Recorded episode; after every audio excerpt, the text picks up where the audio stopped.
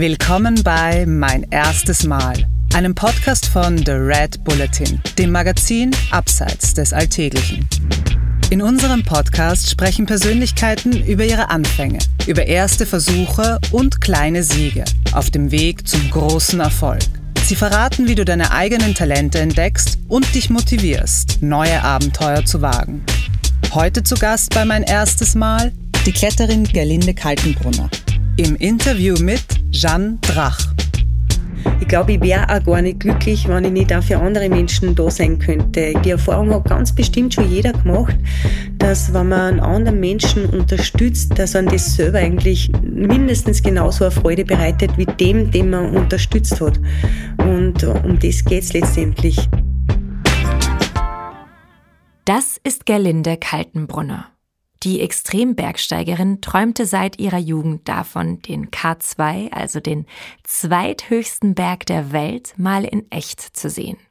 2011, nach sieben Versuchen, sollte sie seinen Gipfel schließlich erreichen. Und damit wurde die Oberösterreicherin die erste Frau, die alle 14 8000 Meter Gipfel der Welt ohne Sauerstoff bestiegen hat. Im Interview erzählt mir Gerlinde, warum sie als Kind Pfarrersköchin werden wollte, wie ihr Rituale beim Bergsteigen helfen, warum der Gipfel nicht das höchste Ziel ist und warum sie eines Tages beschlossen hat, dass das Leben für sie ist und nicht gegen sie. Ja, Gerlinde, willkommen beim Mein erstes Mal Podcast. Hallo, Servus. Wie war es denn das, das erste Mal überhaupt einen Berg zu erklimmen, Gelinde? Also das war damals mit einem Fahrer und ich glaube, du warst sieben Jahre alt. Ganz genau. An das kann ich mich erstaunlicherweise sehr, sehr gut erinnern. Genau, unser Gemeindepfarrer war ja ein guter Bergsteiger und damals war ich noch ja, sehr jung und äh, war bei der Jungschar damals. Ich weiß nicht, ob das noch jemand äh, kennt und auf jeden Fall sind wir immer auf Jungscharlager gefahren. Und ich weiß noch so gut, ich war eine der Jüngsten und der Pfarrer war mit dabei und wir waren eine große Gruppe und haben da im Almtal, das ist im Oberösterreich ganz schön gelegen, auf so einer Hütte, Haus übernachtet, eine ganze Woche lang.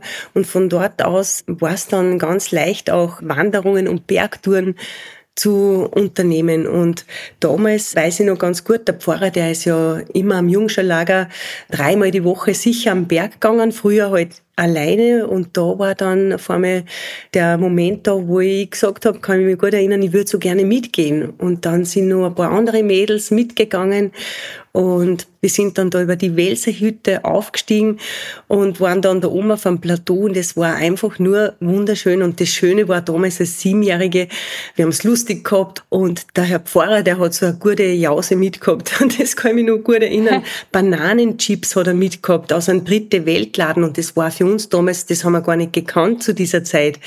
Und das war dann immer das Highlight, wenn wir mit dem Pfarrer unterwegs waren, hat er als Jause unter anderem so Bananenchips mitgenommen. genau. Und das war eigentlich die Initialzündung für die weiteren Bergtouren. Also er hat gesehen, äh, wir haben eine Freude dabei und so hat er uns dann immer wieder mitgenommen. Mhm. Voll schön. Und was war das, was du empfunden hast, so als Siebenjährige? Was war das für ein Gefühl da, also am Berg zu sein? Ja, für mich war das damals eine große Aufregung, so richtig Bergsteigen. Das war was irgendwie Ernsthaftes und gleichzeitig einfach so schön, weil ich habe ja immer schon einen starken Bewegungsdrang gehabt und das war natürlich super da unterwegs und ich kann mich noch gut erinnern, dass uns der Pfarrer dann doch immer wieder ermahnt hat, dass wir einmal still sein sollen, weil wir haben natürlich ganz viel geredet dabei und dann am Weg bleiben und keine Abkürzungen nehmen und so grundlegende Dinge hat er uns dann damals schon mitgegeben, aber das war halt für uns so so jung, haben wir nicht ganz ernst genommen und immer wieder halt einmal geschaut, was so neben dem Weg ist. Und es war einfach ein total schöner Tag, an das kann ich mich erinnern. Ein erfüllter Tag. Wir waren müde am Abend, das weiß ich auch noch ganz gut, aber es hat große Freude gemacht. und hättest du dir jemals damals vorstellen können, dass das auch dein Beruf wird? Überhaupt nicht. Da habe ich gar nicht dran gedacht. Zu diesem Zeitpunkt, das weiß ich noch, als Siebenjährige war dann, ich bin ein totaler Fan geworden vom Pfarrer und habe mir gedacht, ah, ich will mal Pfarrerköchin, weil da kann ich dann jedes Mal am Sonntag mit dem Pfarrer am Berg gehen nach der Messe. Das war so als Siebenjährige meine Motivation. Also ich habe überhaupt nicht dran gedacht, dass das einmal mein Beruf werden könnte oder dass ich das so intensiv betreibe, ganz und gar nicht. Ich habe einfach im Moment gelebt und eine ganz eine große Freude gehabt und wollte natürlich mehr und habe dann schon gefragt, wann gehen wir wieder und habe da sicher ein bisschen Druck aufgebaut, aber das hat dem Pfarrer eh gefallen, weil er wollte einfach die jungen Leute begeistern mhm. zum Bergsteigen. Und was hast du vielleicht auch insgesamt von ihm gelernt, vom Pfarrer? Ja, ganz viele Dinge habe ich vom Pfarrer gelernt. Ähm, erstens einmal so richtig eintauchen in die Natur, respektvoll umgehen mit der Natur, also nicht einfach irgendwelche Pflanzen abrupfen oder herumschreien, sage ich mal. Er hat uns echt gelernt, dass man eher ruhig in die Berge unterwegs ist und darum sind wir immer einmal schweigend gegangen. Das war uns damals als, als junge Mädels natürlich, äh, ja, jetzt nochmal eine Viertelstunde überhaupt nichts reden. Das war für uns sehr lange, aber das hat er uns vorgegeben und da haben wir uns dann dran gehalten. Am Anfang haben wir hinter ihm, er ist immer vorangegangen, haben wir immer gelacht und, und irgendwann ist aber wirklich Ruhe eingekehrt und dann hat er uns vor allem diese Fauna und Flora näher gebracht. Also da habe ich ganz viel vom Pfarrer gelernt. Und einfach die achtsame Begegnung mit der Natur. Und irgendwie schon so dem Höchsten begegnen, äh, dem Göttlichen begegnen letztendlich. Das haben wir damals noch nicht so aufnehmen können. Da haben wir uns noch nicht so wirklich was vorstellen können. Aber später dann habe ich schon verstanden, was uns damals eigentlich mitgeben wollte und für mich auch mitgegeben hat, obwohl ich es damals noch nicht so verstanden habe. Genau. Mhm. Und wie bist du zum Höhenbergsteigen gekommen? Ich habe mit 16 Jahren einen Vortrag gesehen über den K2 in Spital am Büren, da wo ich aufgewachsen bin. Und dieser Vortrag, der war sehr traurig, weil da ist um den K2 gegangen, wo damals die 86 eine große Katastrophe war und viele Menschen umgekommen sind. Es war natürlich traurig und gleichzeitig äh, ist aber bei mir diese wunderschöne Berglandschaft hängen geblieben und die Faszination des Karakorums und auch des K2 an sich. Und ich habe mir dann irgendwie gedacht, beim Heimgehen, ich weiß noch ganz gut, es war, weiß nicht, um 10 bin ich dann heimgegangen und da habe ich mir gedacht, irgendwann möchte in dieses Karakorum einmal reinwandern und mir die hohen Berge in echt anschauen. Das war so der erste Traum und dann hat's mich ich glaube, das kennt ja jeder, wenn man was wirklich begeistert und im Herzen berührt, dann richtet man sich voll aus danach. Ich habe dann angefangen zu recherchieren und Bücher zu lesen und wollte mehr und mehr in die Berg gehen, habe dann angefangen eben so richtig zum Felsklettern.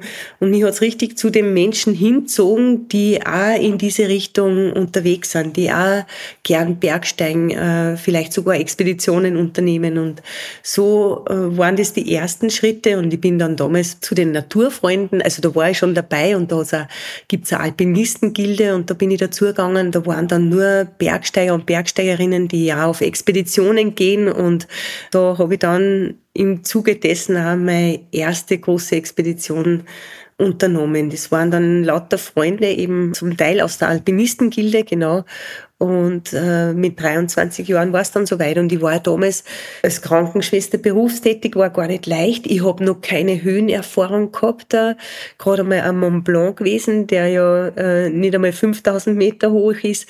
Aber ich wollte das unbedingt wissen. Ich wollte wissen, wie ist es da oben auf 8000 Meter ohne Hilfe vom Flaschensauerstoff, ohne Unterstützung von Hochträgern. Ich wollte wissen, habe ich die Kraft, den schweren Rucksack zu tragen?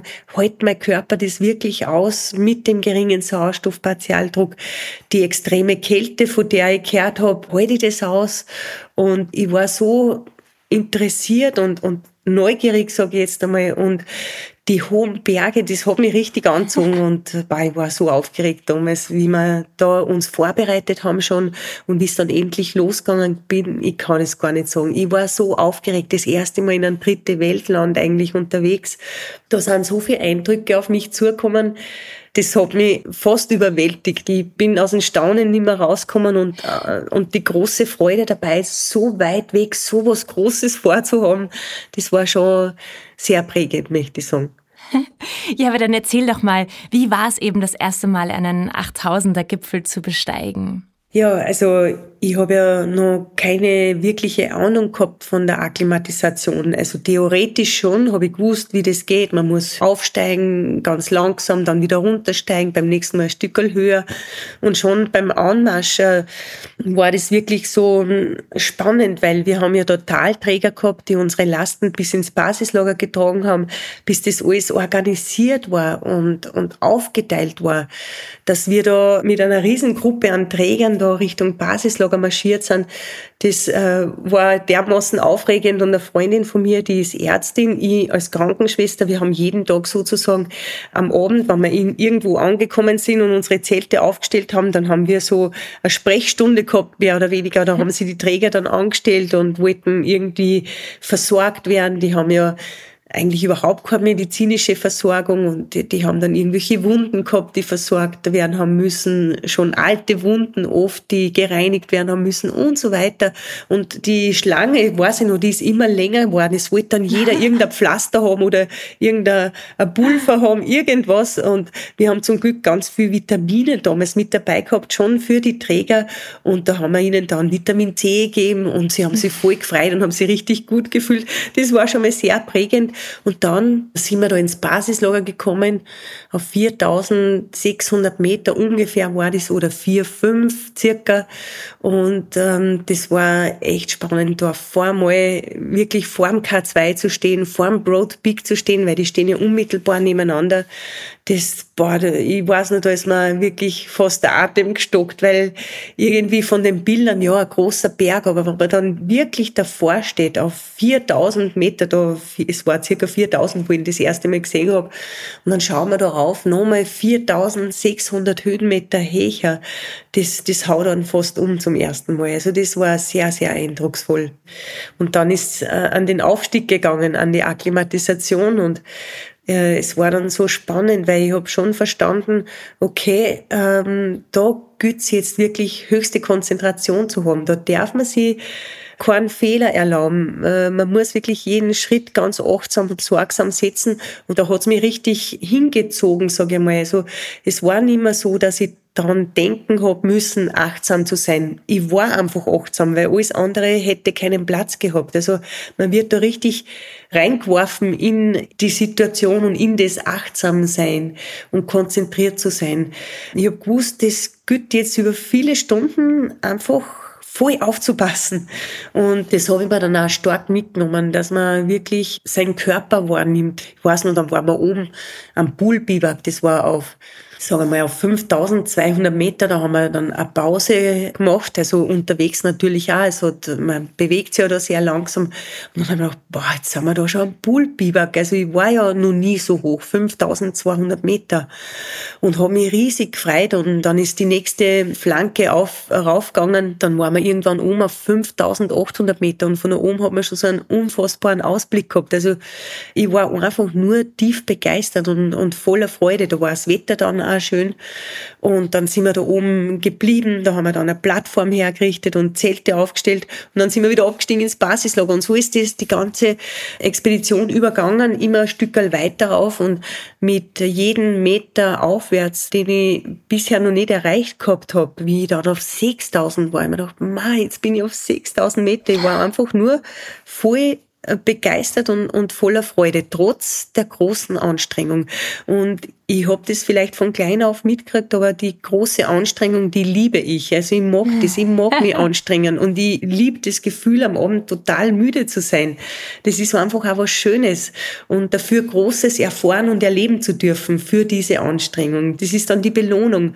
Und wie wir damals Richtung Gipfel aufgestiegen sind, das war dann schon höchste Anstrengung für mich damals, war sie. Ich habe wirklich verstanden, dass in der Höhe jede ganz normale Bewegung bekommt auf einmal ganz eine signifikante Bedeutung. Man kann nicht einfach so den Rucksack abnehmen und einmal auf die Seite stellen und gleich was anderes tun. Man muss genau schauen, wo stelle ich den Rucksack hin, dass der nicht wegrutscht, weil wenn der da oben wegrutscht, dann bedeutet das gleich einmal große Lebensgefahr. Oder die Handschuhe ausziehen, dass ich die sofort sichere, weil wenn mir ein Handschuh entgleitet, dann ist die Gefahr da, dass ich mir die Finger erfriere oder die Brillen im Zelt drin, dass ich ja die Brille ganz an sicheren Platz irgendwo aufhänge, weil wenn ich mich da draufsetze, dann wie schneeblind und so weiter. Also es waren so Dinge, wo ich wo ich wirklich einfach gelernt habe, okay, es gilt alles in Ruhe und ganz achtsam auszuführen. Und ähm, das habe ich mir auch fürs tägliche Leben mitgenommen. Äh, das haben mich wirklich die hohen Berge gelernt. Und ja, und am Gipfel damals, also wir sind damals am Vorgipfel gekommen, 8027 Meter hoch und da ist kurz bevor es zum Vorgipfel raufgeht, ist da nur so ein, für Verhältnisse hier sind es äh, leichte Klettereien, aber da oben auf über 8000 Meter ohne Flaschensauerstoff ist das natürlich höchste Anstrengung. Und damals ist dann da noch so raufgegangen und dann waren wir da oben und ich war so sehr mit mir selber beschäftigt, dass ich ja keinen Fehler mache, dass ich wirklich alles richtig mache, dass ich so gar nicht diesen Weitblick damals noch gehabt habe. Hinter uns ist der K2 gestanden, der hat schon so am Gipfel so eine Haube gehabt, wie wir sagen. Und ich habe da schon rübergeschaut, aber ich habe mich gar nicht so richtig erfreuen können, weil ich gewusst habe, boah, jetzt sind wir zwar da herum, aber wir müssen da noch auf jeden Fall sicher und gut runterkommen. Das ist erst die Hälfte des Weges. Das habe ich auch damals gleich einmal verstanden. Okay, der Gipfel ist nicht das höchste Ziel. Äh, das höchste Ziel ist wieder gut und gesund runterkommen. Das war mir da dann schon sehr bewusst und es hat dann zugezogen, das Wetter ist dann schlecht geworden und wir sind gut runtergekommen, aber ich weiß noch so gut, ich war voll erledigt, ich war so erschöpft, es war so anstrengend und wie ich dann in der Früh aufgewacht bin, da habe ich dann einfach nur tiefe Freude gehabt. Da habe ich mir gedacht, ma, jetzt habe ich da über 8000 Meter um sein dürfen am Vorgipfel und es war einfach nur eine riesengroße Freude und sofort war dieser Gedanke da oder der tiefe Wunsch da, ich möchte wieder daher. Also ich habe schon gemerkt, das ist meine Welt. Ich habe die Höhe ganz gut vertragen durch das gute Akklimatisieren und viel trinken und so weiter. Also das Reinspüren, wie geht's meinem Körper überhaupt? Braucht er jetzt ein bisschen mehr Flüssigkeit? Muss er ein bisschen langsamer gehen?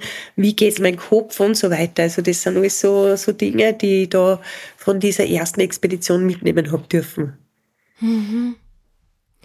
Und gibt es da Rituale, die du hast, bevor du eben einen Berg ersteigst?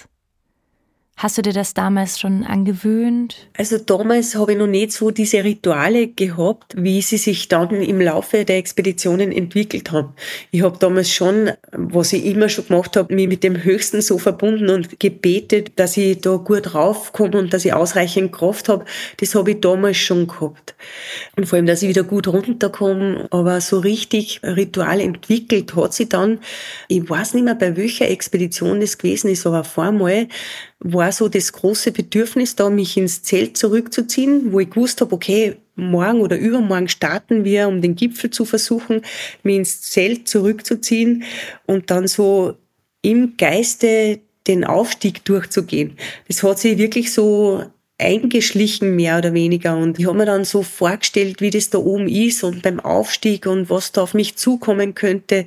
Ich habe mir vorgestellt, wie das ist, da am Gipfel anzukommen und vor allem auch, wie ich dann wieder gut runterkomme und alles ist gut gegangen. Und das hat sich immer mehr ausgeprägt. Es ist immer intensiver worden und ist dann so zu einer richtigen starken Visualisierung geworden. Und da bin ich aber nicht nur mit meinen Gedanken reingegangen, sondern ich habe mich da total reingefühlt. Also ich habe wirklich dann gespürt, wie anstrengend das ist. Oder ich habe mir vorgestellt, wie wir eiskalte Nacht irgendwo äh, verbringen müssen, weit oben. Und dann habe ich die Kälte gespürt. Und ich habe mich da oft so reingedacht oder, oder reingefühlt, dass mir manchmal die Tränen gekommen sind bei, bei dieser Vorbereitung. Und irgendwann, also weiß nicht mehr genau, wann das gewesen ist, aber es war dann schon so, dass ich überhaupt nie mehr auf gestiegen wäre ohne, ohne dieser Visualisierung, ohne dieser Vorbereitung. Und was ich auch noch äh, gehabt habe, so als Vorbereitung, also was heißt Vorbereitung? Ich habe bei meiner ersten Expedition schon so ein türkisfarbenes Armbandel mitbekommen von meiner besten Freundin und das äh, steht für Kraft, Energie, Erfolg, Gesundheit und Dankbarkeit. Und das ist, habe ich mir auch so angewöhnt, das darf auf keiner Expedition fehlen. Auch heute noch, äh, wenn ich unterwegs bin, auf auch kleineren Expeditionen, ist dieses Armband mit dabei und da ähm, hat sich das dann auch so irgendwie eingeschlichen, dass ich immer wieder, wenn es ganz anstrengend gewesen ist, ich mir gesagt habe, ich habe Kraft, Energie, Erfolg, ich bin gesund und dankbar. Und dann habe ich das wiederholt und wiederholt. Stundenlang oft, wenn ich irgendwo die Spur getreten habe, habe ich dieses Mantra und das habe ich heute noch. Mhm. Ähm, ich war erst vor kurzem an einer schönen 7000er Expedition und da ist dieses Mantra da und es ist unglaublich, aber es verleiht mir ganz viel Kraft und Energie und ich bin dankbar, dass ich da äh, unterwegs sein darf. Also ich spüre das dann auch. Und das sind so Kleinigkeiten, die, die sehr, sehr wichtig sind für mich. Mhm. Mhm. Ja. Und wie hast du das gelernt, dieses Achtsame? Ich meine, du hast es ja schon gesagt, dass bereits der Pfarrer euch das gelehrt hat, aber wie hast du es tatsächlich implementieren können in deinen Expeditionen?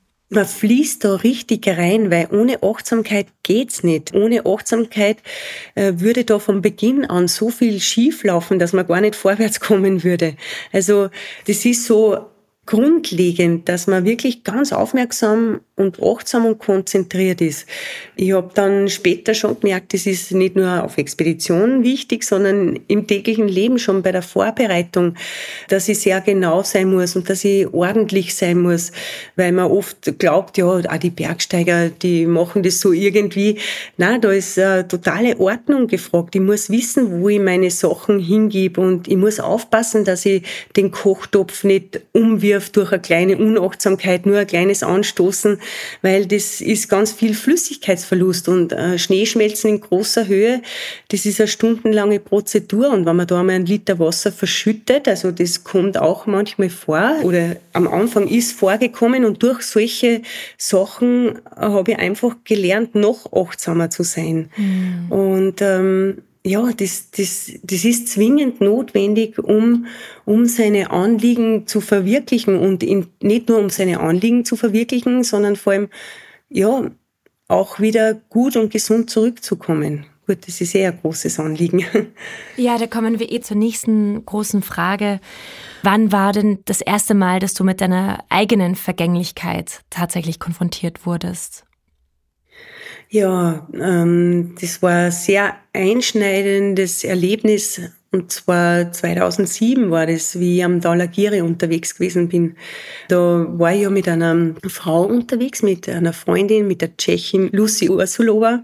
Und die Lucy habe ich an der Everest Nordwand kennengelernt. Und die ist damals krank geworden, gleich am Anfang der Expedition und hat die Expedition abgebrochen und ich war dann da noch alleine in meinem Team und parallel zu mir war noch eine spanische Mannschaft am Berg und damals hat sich ein Schneebrett gelöst, weil es einen starken Sturm gegeben hat. Und ich war damals alleine in meinem Zelt und die drei Spanier, die waren so drei Meter schräg oberhalb in ihrem Zelt und wir wollten eigentlich dann weitersteigen auf 7400 Meter rauf und an diesem Morgen war es aber nicht möglich aufgrund des starken Windes und da haben wir dann uns besprochen, haben wir gesagt, na jetzt warten wir mal, vielleicht lässt der Wind noch und hat nicht nachgelassen, er ist stärker geworden.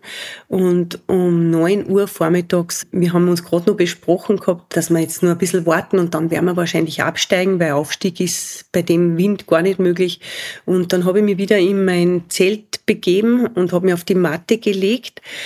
Und im nächsten Moment hat es mich mit dem Zelt weggerissen und da habe ich ganz schnell realisiert, okay, das ist jetzt eine Lawine.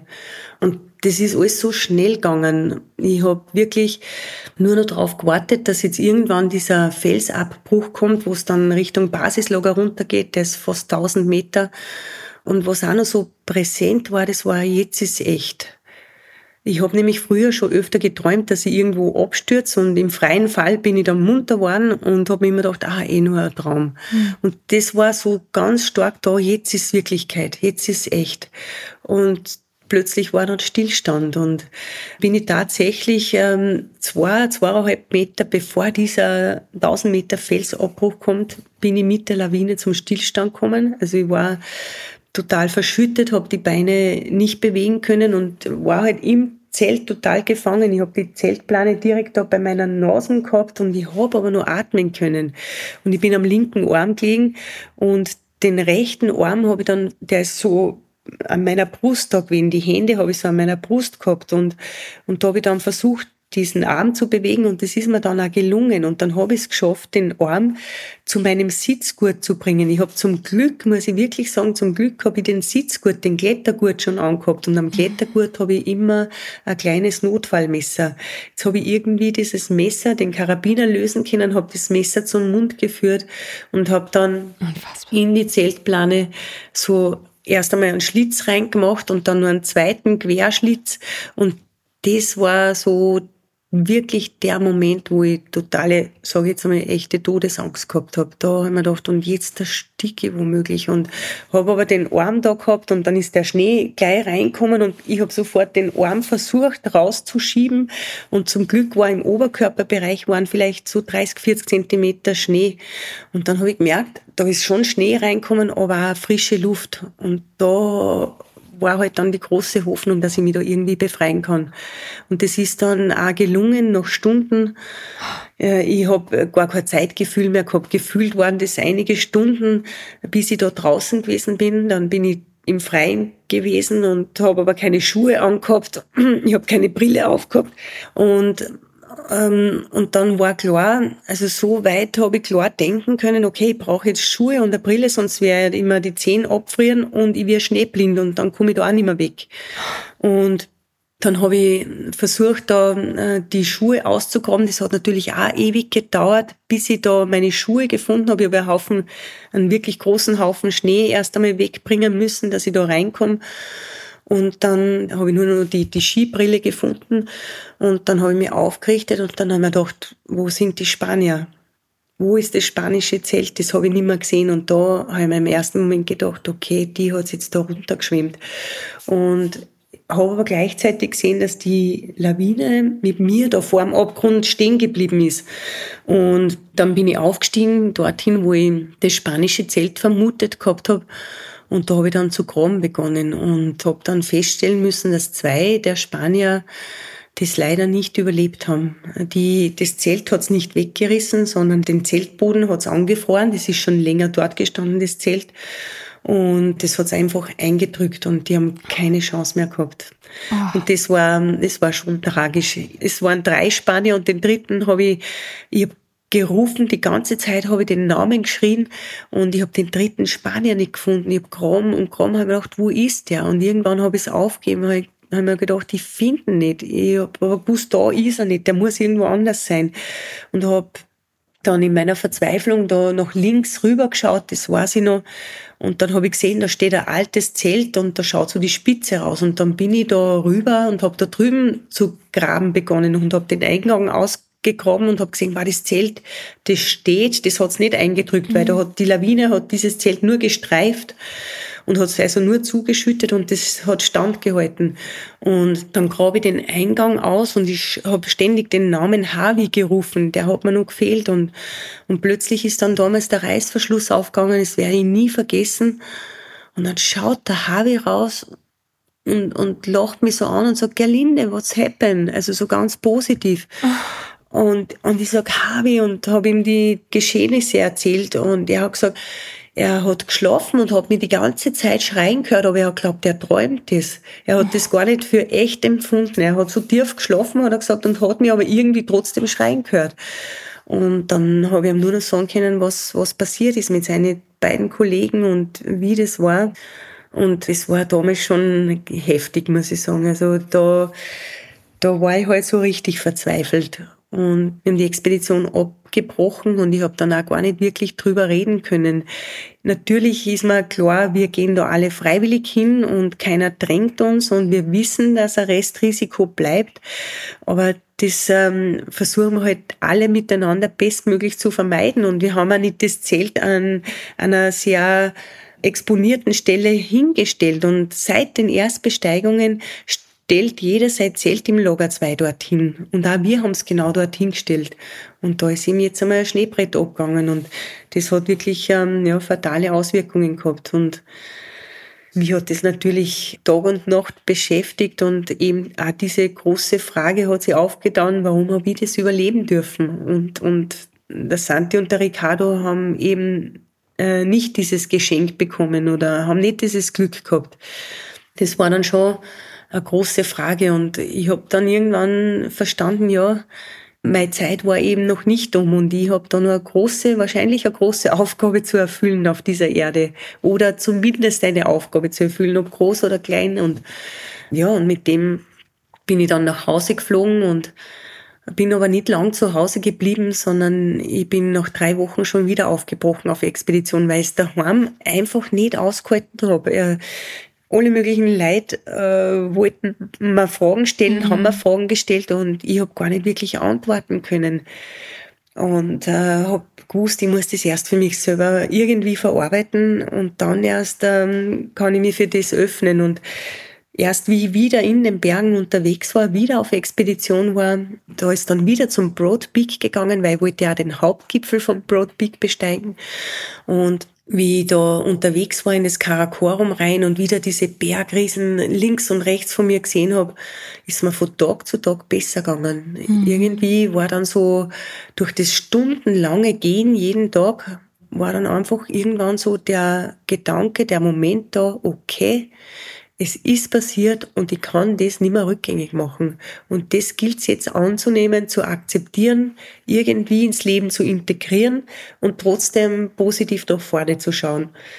Das war für mich ganz hilfreich, so dieses sich Bandale zurechtlegen, ja, ich kann es nicht mehr rückgängig machen. Es ist passiert und ich kann es nicht ändern.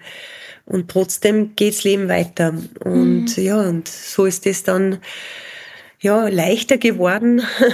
Und so äh, habe ich mich dann immer wieder auch mit so äh, Situationen aber auseinandersetzen dürfen, wie zum Beispiel äh, im Lager 2 am Broad Peak oben, 6600 Meter, habe ich dann die erste Nacht wieder in einem kleinen Zelt am Berg verbracht, nach dem Lawinenabgang. Mhm. Wow. Und dann habe ich mich da am Abend reingelegt in das Zelt und hat eh alles gepasst. Wir haben natürlich geschaut, dass wir das an einem ganz sicheren Platz aufstellen. Das war dann auch so. Und dann bin ich so eine Stunde im Zelt gelegen und habe dann irgendwie plötzlich so eine große Unruhe bekommen. Ähm, habe gemerkt, boah, ich muss jetzt noch mal raus und schauen, ob das Zelt richtig steht, ob das alles passt. Und äh, habe mich da vergewissert, habe mich wieder beruhigt ins Zelt reingelegt und nach einer knappen Stunde, Dreiviertelstunde, wieder diese Unruhe in mir, ich muss noch mal nachschauen und so weiter.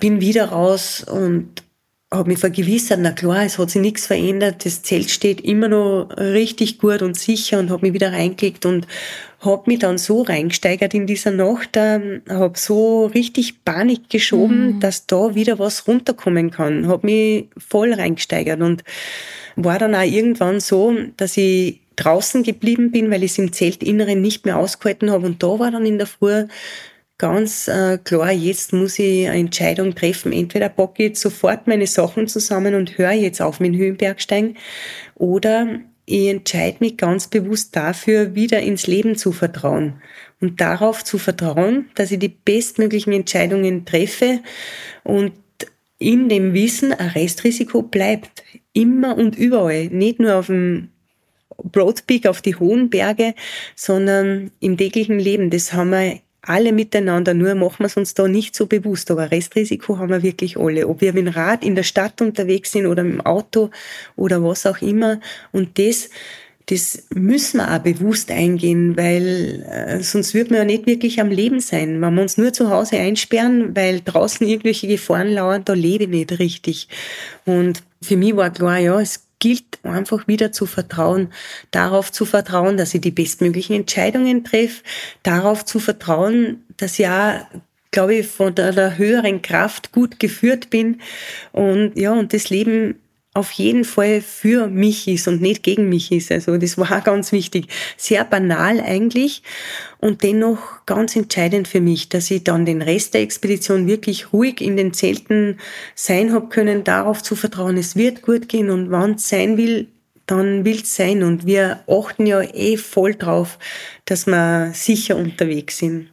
Ja, und so ist mir dann da besser und besser gegangen und dann eben war auch nochmal wichtig, zum Talagiri zurückzukehren, da nochmal einzutauchen, um das wirklich ganz abschließen zu können. Also ich habe schon gemerkt, immer wieder mal Träume davon, doch in einer Lawine zu stecken und da war für mich klar, äh, ich habe das noch nicht ganz verarbeitet. Mhm. Und was ich da auch mitgenommen habe oder gelernt habe, ist, ich darf nicht diese Angst weghaben wollen und verdrängen, sondern ich muss mit der Angst stellen, ich muss hinschauen und, und da mit meinem ganzen Gefühl reingehen und spüren, wo sitzt diese Angst eigentlich.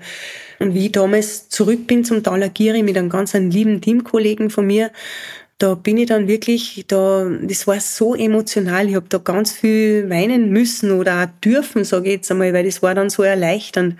Und wir sind dann an der Stelle, wo die Lawine abgegangen ist, äh, nochmal stehen geblieben. Da habe ich dann innegehalten und bin wirklich im Detail noch einmal diese, diesen ganzen Tag durchgegangen. Ich habe ihm David im Detail geschildert, was da passiert ist und wie ich mich gefühlt habe, was da gewesen ist. Er hat nochmal nachgefragt, obwohl er es eh schon gewusst hat. Und es war, war so aufwühlend und aufregend und emotional nochmal für mich. Und hinterher bin ich da gestanden und auf einmal ist ganz ruhig geworden in mir. Es war auf einmal so eine Ruhe da und ich habe gemerkt, ich glaube, jetzt ist gut jetzt bin ich durch und kann das da so sein lassen, wie es ist. Und dann sind wir noch 100 Höhenmeter weiter aufgestiegen und haben dann da oben im Schutze von einem Eisjäger damals die Nacht verbracht. Und das werde ich auch nie vergessen. Das war so unfassbar prägend für mich. Ich bin dann ganz bald am Morgen, kurz vor Sonnenaufgang, habe ich das Zelt verlassen und habe mich da rausgesetzt. Das war eisig kalt und ich bin da oben gesessen und es hat dann so zum Dämmern angefangen und irgendwann hat schon alles so in diesem Morgenrot geleuchtet und es war so ein magischer Moment und ich war einfach nur glückselig, dass ich das da jetzt erfahren und erleben darf. Mhm. Und dann habe ich da runtergeschaut, man hat da runter gesehen, 100 Höhenmeter tiefer, habe ich gerade ein Jahr zuvor meine absolut äh, schlimmsten Momente gehabt, muss ich sagen. Und jetzt darf ich da sitzen und bin glückselig und äh, da habe ich mir nur gedacht, ja, danke, danke, dass ich das so erfahren habe dürfen, auch wenn es total tragisch gewesen ist, aber das hat mich ganz viel weitergebracht. Auch, auch wenn es wirklich schlimm ist, äh, eine schlimme Erfahrung war, dass da der, der Santi und der Ricardo das nicht überleben haben dürfen. Und das hat mir wieder mal so vor Augen geführt, wie nah das eben beieinander ist. Diese absolute Freude, das Glück und aber die totale Tragik letztendlich. Ja. ja. Genau. Und damals haben wir dann sogar noch den Gipfel vom Talagiri besteigen dürfen und sind wieder gesund und gut runtergekommen. Und da war ich dann im Basislager, da sind wir um vier Uhr morgens angekommen. Da war ich dann einfach nur zutiefst dankbar, dass ich das jetzt alles so erfahren habe dürfen. Also das hat mich auch in meiner Entwicklung enorm weitergebracht. Es ist mhm. natürlich tragisch, dass solche Geschehnisse braucht, um weiterzukommen, um sich zu entwickeln. Aber mein Weg hat halt über diese Erfahrung geführt. Und bei den anderen ist irgendwas anders. Hm. Und ähm, was würdest du Hörer und Hörerinnen empfehlen, die auch mit Schicksalsschlägen konfrontiert werden? Was würdest du ihnen raten? Hm.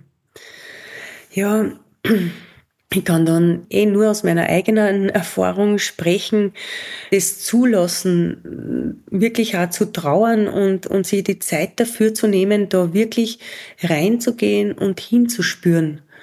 Und wichtig für mich war, und ich glaube, das ist für jeden wichtig, sich bewusst zu machen, dass man Dinge, die geschehen sind, nicht mehr rückgängig machen kann. Und das gilt es einmal anzunehmen. Das ist das Wichtigste. Ja, es ist passiert. Sich das eingestehen, es ist passiert und versuchen zumindest nicht mehr zu hadern, hätte ich doch das mhm. so und so gemacht. Das führt nur zu noch mehr Leid, möchte ich mal sagen. Weil es ist so passiert und was ich verstanden habe und auch wenn es noch so tragisch ist, alles im Leben passiert aus irgendeinem bestimmten Grund. Das ist nicht einfach nur so, weil man halt äh, da bestraft wird oder sonst was. Und das glaube ich überhaupt nicht. Es, es hat irgendeinen höheren Sinn, auch wenn er ganz schmerzhaft ist. Und vielleicht versteht man es dann wirklich erst Jahre später oder rückblickend, was das für einen Sinn gehabt hat. Und ähm, das ist, glaube ich, für viele Menschen, je nachdem, was man da für Schicksalsschläge hat, nicht leicht zu nehmen. Aber dennoch bleibt dann gar nichts anderes übrig, als das anzunehmen, was passiert ist, zu integrieren und trotzdem nach vorne zu schauen. Und da, wenn man vielleicht die liebsten Menschen verliert, ähm, die sind schon auf einer anderen Ebene. Und ich glaube, die möchten ganz bestimmt nur eins, dass den Menschen, der zurückbleibt, gut geht und wieder in seine Freude und seine Kraft kommt. Und, und dass wir das Leben, das wir da haben, auch bestmöglich nützen, um uns zu entwickeln, um Gutes zu tun. So sehe ich das halt äh, mhm. heute. Und irgendwann müssen wir sowieso alle gehen. Und wenn jetzt ähm, ein geliebter Mensch vor einem geht, dann so denke ich mir wirklich so, wie mein Vater verstorben ist, habe ich mir gedacht, ja, er ist uns vorausgegangen. Und ich bin sowieso überzeugt davon, dass da noch viel mehr gibt als unseren irdischen Körper. Und das muss ich sagen, das, tröstet mich ganz stark und gibt mir die Kraft und die Zuversicht, da das Leben jetzt bestmöglich zu leben. Und äh, ja, und bin dann gespannt, was kommt danach. Und es gibt ganz bestimmt irgendwas. Mhm. Ja. Hat dich das Bergsteigen religiös gemacht? Hm. Ich will gar nicht sagen, das Bergsteigen hat mich religiös gemacht. Es hat mich einfach dazu gebracht, dass ich, dass ich mich mit vielen Themen auseinandersetze, ähm, die, die ich vielleicht so nicht tun würde. Nämlich äh, mit dem, was ist ein sinnvolles Leben und äh, was, was bedeutet Sterben und Tod und was kommt danach. Also mit diesen Themen habe ich mich speziell nach meiner eigenen Erfahrung am Taulagiri intensiv beschäftigt. Mhm. Und vor allem, was ich schon gemerkt habe, durchs Bergsteigen das habe ich halt in den Bergen immer stärker erfahren, dass da eine höhere Kraft gibt. Die kann man Gott nennen oder ja, das Höchste, aber ich spüre schon ganz stark, dass da viel, viel mehr gibt und dass das Universum einfach göttlich ist und ja, und dass sicher sowas wie ein Gott oder ein Schöpfer oder ähm, das Höchste, das auch in uns ist, da bin ich auch überzeugt davon, dass das gibt. Und das habe ich vor allem so bei den letzten Expeditionen immer mehr und mehr erfahren dürfen mhm. und dass man das eine unfassbare Kraft gibt und Zuversicht gibt und mit durchhalten lässt. Ähm, das äh, hat sicher für mich eine ganz große Rolle gespielt, beziehungsweise spielt es immer noch. Also äh, die Verbindung zu einer höheren Kraft, die, die ist ganz stark da und mir auch nach dem Höchsten auszurichten, zu schauen, was ist wirklich für mich das Allerwichtigste im Leben? Was, was ist mein höchstes Anliegen? Nämlich nicht, dass ich nur auf mich selber schaue, dass es mir gut geht und dass ich glücklich bin. Ich glaube, ich wäre auch gar nicht glücklich, wenn ich nicht auch für andere Menschen da sein könnte. Ich glaube, das weiß ja jeder. Die Erfahrung hat ganz bestimmt schon jeder gemacht, dass wenn man einen anderen Menschen unterstützt, äh, im Kleinen wie im Größeren, dass man das selber eigentlich mindestens genauso eine Freude bereitet wie dem, den man unterstützt hat. Und um das geht's letztendlich. Andere Menschen zu unterstützen, dass es ihnen auch gut geht und nicht nur auf sich selber schaut. Mhm, mhm. Ich frage mich, ob auch deine Vergangenheit als Krankenschwester dich beeinflusst hat in deinen Erfahrungen als Bergsteigerin. Mein Beruf als Krankenschwester hat mich auf jeden Fall äh, stark beeinflusst und tut's immer noch. Ähm, ich habe da so viel lernen dürfen und ich würde wahrscheinlich den Weg wieder gehen, weil es hat mich auch sehr bereichert. Ich war unheimlich gerne als Krankenschwester berufstätig und habe eben auch da schon gelernt, zum Beispiel mich mit dem Thema Leben und Sterben auseinanderzusetzen. Das äh, ist unweigerlich da als Krankenschwester. Damals äh, zum Beispiel haben wir so Supervisionen gehabt und äh, da haben wir mit der Kübler, Elisabeth Kübler-Ross gearbeitet. Das ist, war eine Schweizer Ärztin, die das Sterben und den Tod erforscht hat. Mhm. Und das ist was sehr, sehr Hilfreiches. Ihre Bücher kann man nur empfehlen. Mhm. Und äh, das hat mich damals schon sehr geprägt und hat mich vielleicht dadurch auch unterstützt, dass ich über diese Geschehnisse, immer wenn ich mit Sterbenden konfrontiert war, auch am Berg, besser umgehen kann zum Beispiel. Das äh, Gespür auch für den eigenen Körper habe ich sicher auch gelernt durch meine Tätigkeit als Krankenschwester, dass es gilt, ähm, reinzuspüren und zu schauen, was kann ich meinem Körper und dadurch auch meinem Geist Gutes tun, damit er gesund und fit bleibt zum mhm. Beispiel habe mich viel mit der Ernährung damals schon beschäftigt. Also es sind viele Aspekte, die ich durch meinen Beruf ähm, da dann später äh, integrieren habe können. Ja, ja. Und wie war's? Du hast ja tatsächlich seit 16 diesen Traum gehabt, den, den K2 zu erklimmen. Und du hast das sehr oft immer wieder probiert. Und das siebte Mal war es dann soweit. Wie war es dann das erste Mal tatsächlich diesen Traum zu verwirklichen? Nur ganz kurz möchte ich dazu sagen, mit 16 habe ich mir noch nicht zu träumen gewagt, so. dass ich den K2 besteige. ich wollte nur einmal sehen also, in echt. Also sehen, war schön. Wow. das war so der erste Traum und dann aber schon äh, nach dem neunten 8000er, das weiß ich noch, da war dann der tiefe Wunsch da, auch die anderen 8000er zu besteigen und auch den K2 zu probieren.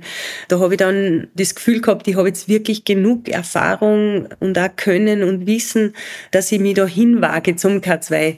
Und das äh, war dann damals so, nach dem 2007 Broad Peak sind wir noch zum K2 ins Basislager gegangen und ähm, das war dann schon ja voll aufregend, jetzt diesen großen, geschichtsträchtigen Berg anzugehen und da hoffentlich aufsteigen zu dürfen.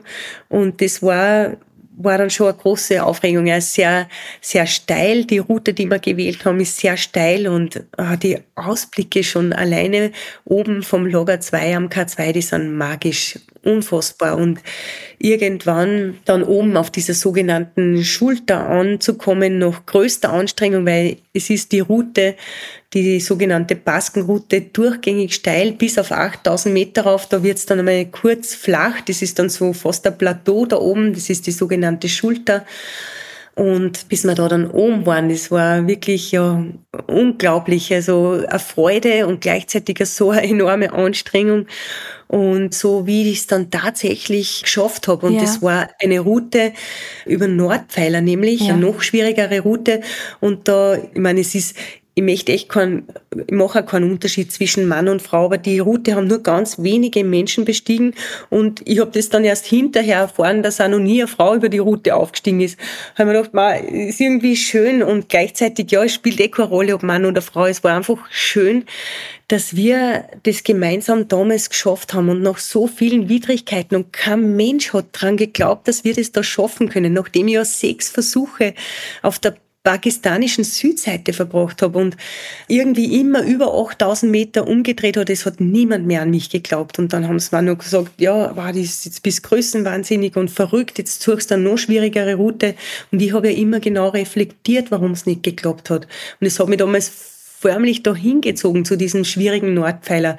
Und damals nach äh, wirklich widrigsten Umständen, wir haben einmal zwei Wochen im Basislager auf engstem Raum verbracht, weil es nur geschneit hat und viele Verzögerungen drinnen gehabt und da dann zum Schluss mit drei Freunden doch am Gipfel anzukommen, das war wirklich äh, ein ganz ein tiefer göttlicher Moment für mich.